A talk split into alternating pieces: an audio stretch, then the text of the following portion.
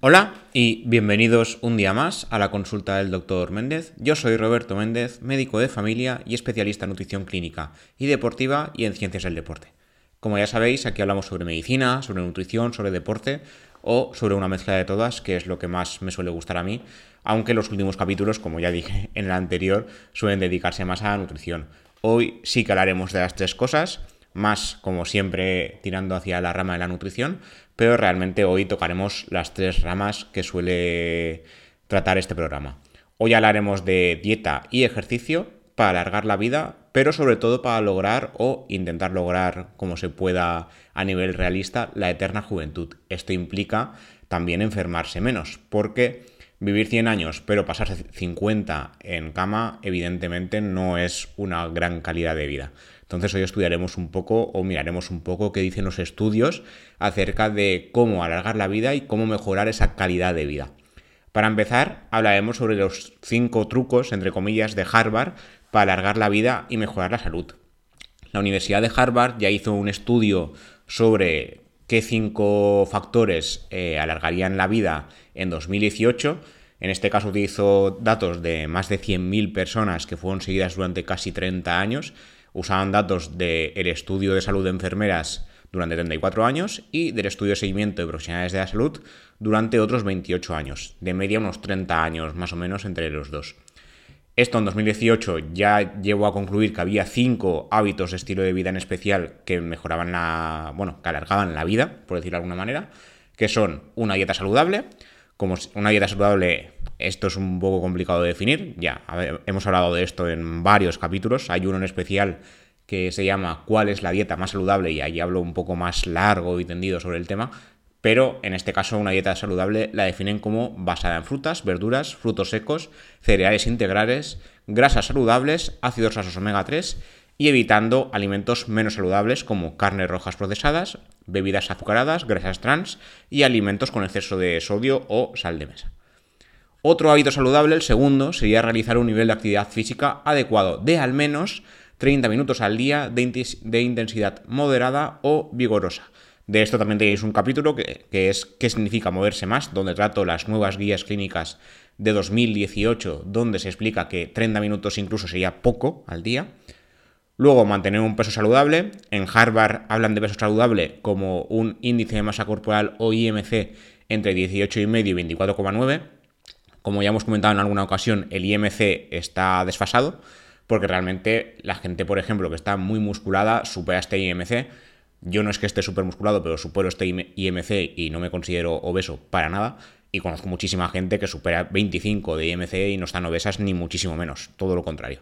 Entonces, lo del IMC vamos a cogerlo con pinzas, pero para la población general, con poco músculo y mucha grasa, un IMC normal sería entre 18,5 y 24,9. El cuarto hábito saludable sería no fumar, nunca, en ninguna cantidad. Fumar es malo, no hay ninguna base saludable ni mucho menos. Y el quinto, que tiene que ver con esto que hago hincapié en que no hay ninguna cantidad saludable, sería el, reducir el consumo de alcohol. En la Universidad de Harvard indican que como máximo se podrían consumir entre 5 y 15 gramos por día de alcohol en mujeres y entre 5 y 30 gramos por día en hombres. Un cálculo rápido un tercio de cerveza son 14 gramos de alcohol puro, más o menos. Esto ya hemos hablado en un capítulo en especial de que el alcohol en ninguna cantidad es beneficioso. Hablaremos de esto más adelante en este capítulo, pero esto también hay que cogerlo con pinzas porque cada vez son más los estudios que dicen que no hay ninguna cantidad de alcohol saludable. Entonces, según el estudio este de 2018, que no es la hora, el de 2018 indicaba que incluso manteniendo solo uno de estos cinco hábitos de vida saludables, ya se podría alargar la vida hasta dos años o más respecto a no llevar a cabo ninguno. Si se practicasen los cinco hábitos a los 50 años, se podría alargar la vida hasta 12 años en el caso de hombres y hasta, hasta 14 años en el caso de mujeres. Luego, el nuevo estudio lo que dijo es que incorporar los cinco juntos o al menos cuatro de ellos, conllevaría también una mejor calidad de vida. Esto implicaría reducir el riesgo de enfermedades como diabetes tipo 2, enfermedad cardio o cerebrovascular y diversos tipos de cáncer relacionados con el metabolismo. Según eh, los hallazgos, al menos cuatro de los cinco alargarían 10 años la vida y vida libre de enfermedad, que es un concepto diferente. Está el alargar la esperanza de vida, es decir, vivir más años y sin más, y luego está la calidad de vida, que sería más y mejor. Pero sería, aquí lo llaman eh, años de vida libres de enfermedad. ¿Vale? Las enfermedades crónicas, como ya sabéis, a su vez alargan otras dolencias. O sea, cuando uno tiene, por ejemplo, eh, diabetes tipo 2, no solo tiene azúcar eh, aumentado en sangre, sino que acaba haciendo más cosas. Suele aumentar el riesgo cardiovascular, suele conllevar un aumento de la tensión arterial, suele conllevar aumento de riesgo de diversos tipos de cáncer y así con prácticamente todos los factores de riesgo cardiovascular que conocemos hoy en día. Luego, en este, este último estudio, Harvard también hizo hincapié sobre cómo cada uno de estos factores eh, ayudarían a mejorar la calidad de vida y como que los definieron un poquito más. Por ejemplo, en la dieta saludable, ya os he dicho que hablaban de fruta, verdura, eh, frutos secos, semillas, granos integrales, legumbres, pero eh, también se, decía lo de reducir la carne roja en general, ahora ya no era solo carne, o sea, la carne roja en particular, pero también la carne, la carne en general. Eso en el estudio de 2018 no se decía y en este sí. La diferencia es que allí solo decían carne roja y aquí decían que la carne en general. Sí que aconsejan que si se come carne, evidentemente que sea sin procesar. Y la dieta verde mediterránea sería incluso más, sería mejor que la dieta mediterránea a secas. De esto creo que en algún capítulo hemos hablado y si no, lo buscaré y lo guardaré para hablar en, otro. Pero me suena que hemos hablado de dieta mediterránea por un lado y dieta verde mediterránea por otro. La verde, en resumen, es que habría más eh, base de dieta basada en plantas respecto a la mediterránea por su parte. Luego, en el ejercicio, siguen con lo de los 30 minutos al día, pero si se dispone de poco tiempo al día, se puede aumentar la intensidad, que eso en el estudio 2018 no se decía. Hay estudios que ya dicen que apenas 12 minutos de ejercicio intenso ya conlleva beneficios, que antiguamente creíamos que no, que hasta que no había al menos 20 o 30 minutos no había beneficios, y sí que los hay. Y en este estudio, Harvard sí que dice que si se tiene poco tiempo, lo que habría que hacer es aumentar la intensidad de ese ejercicio.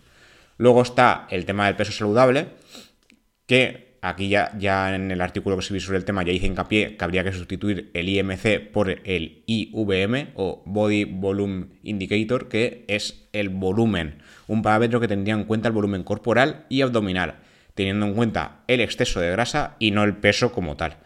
Esto eh, creo que lo añadí yo, creo que la Universidad de Harvard no lo puso en los estudios, pero habría que tenerlo en cuenta para el futuro, porque aún hoy en día hay mucha gente que se basa solo en el IMC y claro, ves el típico o la típica eh, participante de un gimnasio que tiene mucho músculo y se nota, quiero decir, no hace falta tener más de dos ojos para que se note que eh, su cuerpo está musculado y de repente se pesan y tiene un IMC elevado dices, a ver, no, no cuadra, no, esta persona no está obesa, no tiene sentido, ¿vale? Luego, en el tema de dejar de fumar, el cuarto factor la Universidad de Harvard también dice que no, no, no es bueno ni fumar, evidentemente, ni vapear. Este último parámetro, aunque no se tuvo en cuenta en el estudio, ha demostrado, eh, demuestra que se puede dejar de fumar, es menos nocivo que el, que el, tabaco, el tema de vapear, pero es mejor no usar ninguno de ambos, eh, ninguna de ambas formas de consumo, dado que vapear tampoco es completamente inocuo y aún lo estamos estudiando. ¿Vale? Cuidado con el tema este de los sustitutos, igual que ya hablamos de los edulcorantes para sustituir azúcar, se supone que es menos malo el tema tanto de vapear para el tabaco como los edulcorantes para el azúcar, pero aún hay que estudiar. Entonces, cuidado con los excesos de los sustitutos, porque a largo plazo tampoco sabemos exactamente si valdría la pena o no. Y luego está el último de beber alcohol de forma limitada. En este caso, Harvard, en el último estudio, sugiere, no superar una bebida diaria para mujeres o dos bebidas diarias para hombres. Pero aquí, en el artículo que escribí sobre el tema, hago hincapié en que cualquier nivel de alcohol diario es perjudicial y lo ideal ideal sería no beber nada de alcohol. Pero a día de hoy se sigue haciendo así. No, no hay mucho más que añadir.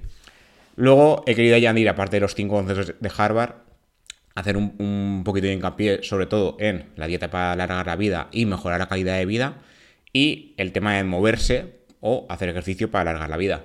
No es ningún secreto que comer mejor y moverse más, como dije en los dos, tres primeros capítulos de este podcast, ayuda a vivir mejor. O sea, no solo a vivir más, sino vivir mejor. Eso no es ningún secreto. Pero hay estudios que tienen que demostrar por qué pasa esto. En el tema de las dietas para alargar la vida, se sabe que las dietas hipocalóricas o que restringen eh, la densidad calórica al total del día alargan la vida.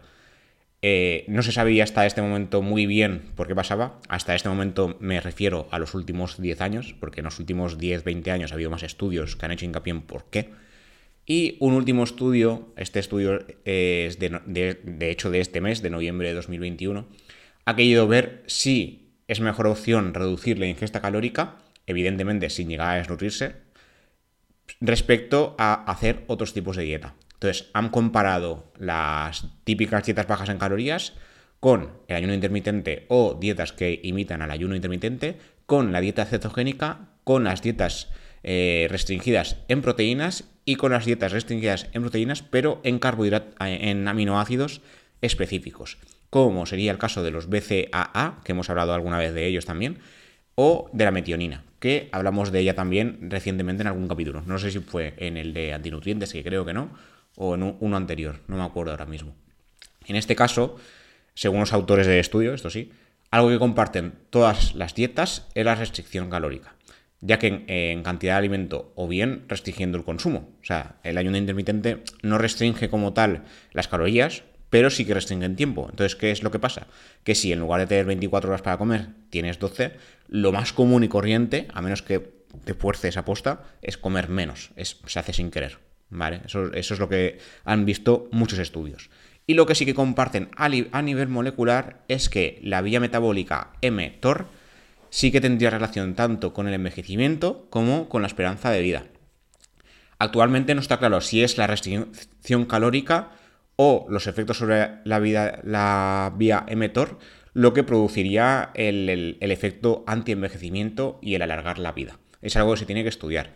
Lo que sí que se ve es que todas las dietas estudiadas en esta investigación tocaban esa vía mTOR. Los autores revisaban los efectos de la restricción calórica y lo comparaban con todo demás. Y lo que sí que se vio, y es un apunte que tuvo el estudio y que también dejé claro porque me pareció llamativo, es que el grupo que realizaba la dieta anti-envejecimiento no consume el mismo nivel de calorías que el grupo control. Las dietas tipo ayuno intermitente o cetogénicas, por ejemplo, solían incluir entre un 20 y un 40% menos de calorías en el grupo experimental respecto al grupo control, algo que hace difícil saber si los efectos anti-envejecimiento son por este tipo de dieta, es decir, por realizar ayuno intermitente o por realizar dieta keto, o bien es por la restricción calórica como tal, que realmente es con lo que se comparaba. O sea, el grupo control era la dieta baja en calorías sin más y se comparaba con estas tantas. Pero claro, es que todas estas también hacían restricción calórica, además de ser un tipo, pues, tipo dieta cetogénica o dieta restringida en proteínas. Al final, lo que se vio es que eh, las dietas bajas en aminoácidos determinados serían los, las mejores para alargar la vida y para mejorar la calidad de vida. Lo que sí que se ha visto es que en todos los casos, en todos, los efectos anti-envejecimiento se debían a la inhibición de la vía metabólica mTOR, entre otras dianas moleculares que también se vieron tocadas durante el estudio, pero la mTOR en especial se compartía en todos los casos. Lo que sí que dicen los autores, como siempre, es que hay que seguir investigando y hay muchas dudas al respecto, porque en todos los casos, incluso en las en las dietas restringidas en proteínas, en carbohidratos específicos, se vio que las personas participantes tendían a comer menos. O sea, aparte de hacer un tipo de dieta en especial, también comían menos calorías. Entonces sigue sin saberse si es el tema de comer menos calorías a largo plazo o si es un tipo de las dietas en especial. ¿Vale? Entonces, cuando digamos eso de que no, es que la dieta cetogénica es buena para alargar la vida, o el ayuno intermitente también alarga la vida. Sí, no. O sea, realmente ese tipo de patrón ayudaría, pero no por el patrón en sí, sino porque se come menos, se comen menos calorías. Eso es lo que dicen los estudios de momento, o sea, no saben diferenciar si es una cosa o la otra. Entonces, aún es pronto para saber cuál de las dos cosas es la, importante, ¿vale? Luego, un apunte que quería hacer es que hace poco ha salido otro estudio, este también ha sido de noviembre, ha sido de, este mes, de, de, bueno, del mes pasado, perdón, porque ya estamos en diciembre cuando estamos grabando esto, eh, es que eh, la típica copita de vino que se recomendaba antiguamente con las comidas, que de hecho tengo muchos pacientes que me dicen, oye, te quiero hacer una pregunta, ¿puedo seguir bebiendo vino en las comidas? Yo les pregunto, ¿cuánto vino bebe? Me dicen, no, una copita. Y yo, si es una copita, sí. ¿Por qué? Porque suelen ser pacientes de 70 y 80 años que han hecho esto toda su vida. Y claro, decirles, mire, ahora para mejorar su salud, déjese la copita de vino al día. Pues en comparación al riesgo-beneficio, a mí personalmente me parece que prohibirles algo que han hecho toda la vida, con sus buenos 80 añazos, pues no lo veo viable. ¿Vale? Otra cosa es que venga una persona de 20 o 30 y yo le, y yo le aconseje hacer eso. Evidentemente no, antiguamente sí que se hacía y ahora estamos viendo que no es así. No, ni el vino, ni cerveza, ni ninguna cantidad de alcohol parece mejorar la salud. De hecho, este último estudio lo que quería desmitificar, es un estudio que se publicó en Plus One, es que ha habido investigaciones por las cuales la OMS aún no ha podido rechazar el alcohol como tal, que dicen que la gente que es abstemia, es decir, que no bebe alcohol, aumenta su riesgo de mortalidad. Que yo esto cuando lo leí lo desconocía y digo, no puede ser. Claro, lo que pasa es que en la gran, la gran mayoría de los estudios que se trataron, la gente que participaba en el grupo de abstemios eran ex bebedores, muchos de ellos, o ex consumidores de otros tipos de drogas. Entonces, claro, a, nivel comparativo, los que sí que bebían una cantidad moderada, entre comillas, de alcohol, una o dos, eh, dos copas al día de vino en este caso, parecían vivir más a largo plazo. Pero claro, es que los otros eran abstemios porque habían vivido mucho alcohol previamente antes de entrar dentro del estudio. Entonces, mm, esto de que se vive menos cuando uno no bebe no tiene ningún tipo de sentido. De todas maneras, como siempre, hacen falta más estudios para ya clarificar que beber alcohol, igual que fumar o igual que consumir cualquier tóxico, no, es lo, no solo no es lo ideal, sino que es perjudicial. Hace poco leí un libro bastante denso, que si alguien tiene ganas lo recomendaría, que se llama Antifrágil, de Nassim Taleb. Habla sobre el riesgo en general. Eh, este señor es matemático, ensayista y sabe mucho sobre el tema de riesgos. Habla sobre todo de riesgos en, en finanzas, en bolsa. Pero habla también sobre salud. Hay un capítulo dedicado a salud que me gustó mucho. Y habla de la vía positiva y la vía negativa. La vía positiva significaría qué cosas hay que añadir a la vida para vivir mejor. En este caso, si llevamos a cabo una mala dieta, eh, la vía positiva significaría añadir pues, frutas y verduras si no las consumimos, eh, más líquidos, estar más hidratado. Y la vía negativa sería evitar cosas, o sea, cómo retirar cosas de nuestra vida para vivir mejor. En el caso de la dieta sería evitar procesados y ultraprocesados, o en el caso de estilo de vida, evitar tóxicos como el alcohol, el tabaco u otras drogas. Entonces, Nassim lo que decía era que la vía negativa le parecía mejor opción que la vía positiva. O sea que en la vida, para mejorar, lo que hay que hacer es retirar las cosas malas. Y cuando retiramos lo malo, vivimos mejor que si buscamos añadir cosas buenas. Y lo, la verdad es que lo explicaba muy bien. El libro es muy denso, cuidado, pero a mí me gustó. O sea, yo dediqué como dos meses a leer ese libro porque me costaba mucho y es muy largo. Pero me lo acabé. y os lo recomiendo. Antifrágil, de Nassim Taleb que habla sobre el tema este de los riesgos y de la vía positiva y negativa dentro del concepto de salud. ¿eh? Y ya para terminar, está El secreto de la eterna juventud de la Universidad de Harvard, también un estudio muy reciente, lo, publicamos en, el periódico hace un par de semanas, y habla de moverse más, como ya hablamos en, si no recuerdo mal, creo que fue el tercer capítulo del podcast, que dice que eh, hacer ejercicio alarga la vida. Esto no es ningún secreto, pero aquí lo que hablan es en términos evolutivos, que me gustó mucho cuando, cuando lo escribí, y lo que dice el, estudio es que los seres humanos pueden vivir más cuanta más actividad física mantengan, no solo de jóvenes, sino en la vejez. O sea, el hecho de llegar a los 80... o sea, uno, no se hace viejo porque... O sea, uno no deja de moverse porque se hace viejo, sino que se hace viejo porque deja de moverse. Este concepto se lo leía Marcos Vázquez, de Fines Revolucionario, y la verdad es que tiene toda la razón. Porque en el estudio lo que, lo que explican los, los investigadores es que la práctica de actividad física en personas de edad más avanzada desviaría la energía de los procesos perjudiciales para la salud hacia mecanismos capaces de alargar la vida. O sea, su hipótesis es que el ser humano evolucionó, perdón, para permanecer físicamente activo incluso durante la vejez, porque a partir de los 50, 60, más 60, ¿no? Pero a partir de los 50, 60, realmente el ser humano ya no está hecho para procrear. O sea, ya hemos tenido hijos, demás, y entonces a partir de ahí vivimos más. O sea, la, media de vida está ahora en los 80 y depende del país que hablemos, ¿no? Pero los países occidentales ya superan los 80 años en hombres y mujeres. Entonces dices, ¿por qué? Si ya no hace falta procrear porque ya lo hemos hecho y ya no hay capacidad como tal, ¿por qué? Y en este caso lo que dicen es que es por la actividad física y es que estamos hechos para movernos siempre. para siempre, o sea, hasta que llega el día de que uno fallece. Pero no es que dejamos, eh, nos hacemos viejos y, tenemos que dejarnos de mover, porque la sociedad occidental cree que a medida que uno envejece tiene que moverse menos. Y es al revés. O sea, realmente al dejar de movernos es cuando envejecemos más rápido. Esto es un concepto que yo cuando lo escribí digo, voy a dejarlo clarificado porque esto es un poco lioso. Y aquí la, hipótesis es que el ser humano está hecho para moverse siempre, la incluso en la vejez. Y de hecho, esta actividad mantenida durante el tiempo ralentizaría el deterioro del propio organismo a lo, largo de los años, evitando enfermedades crónicas de la sociedad occidental como la, diabetes tipo 2, la hipertensión, el riesgo cardiovascular y diversos tipos de cáncer. Como bien recuerda uno de los autores del estudio, Daniel E. Lieberman, existe una idea generalizada en el mundo occidental que dicta que es normal reducir la velocidad, hacer menos cosas y jubilarse a medida que envejecemos. Su mensaje es el contrario, como ya he dicho. A medida que pasan los años, es más importante aún mantener la actividad física. Envejecemos más y peor al dejar de movernos, y no al revés, como se suele pensar. De hecho, en el estudio observan que otros animales cercanos al ser humano, como es el caso de los simios, estos viven 35 o 40 años en la naturaleza y es raro que sobrevivan tras la menopausia. Pero son considerados menos activos que la mayoría de los humanos, algo que sugeriría que una selección en la evolución humana no solo va a vivir más tiempo, sino para que fuésemos realmente más activos.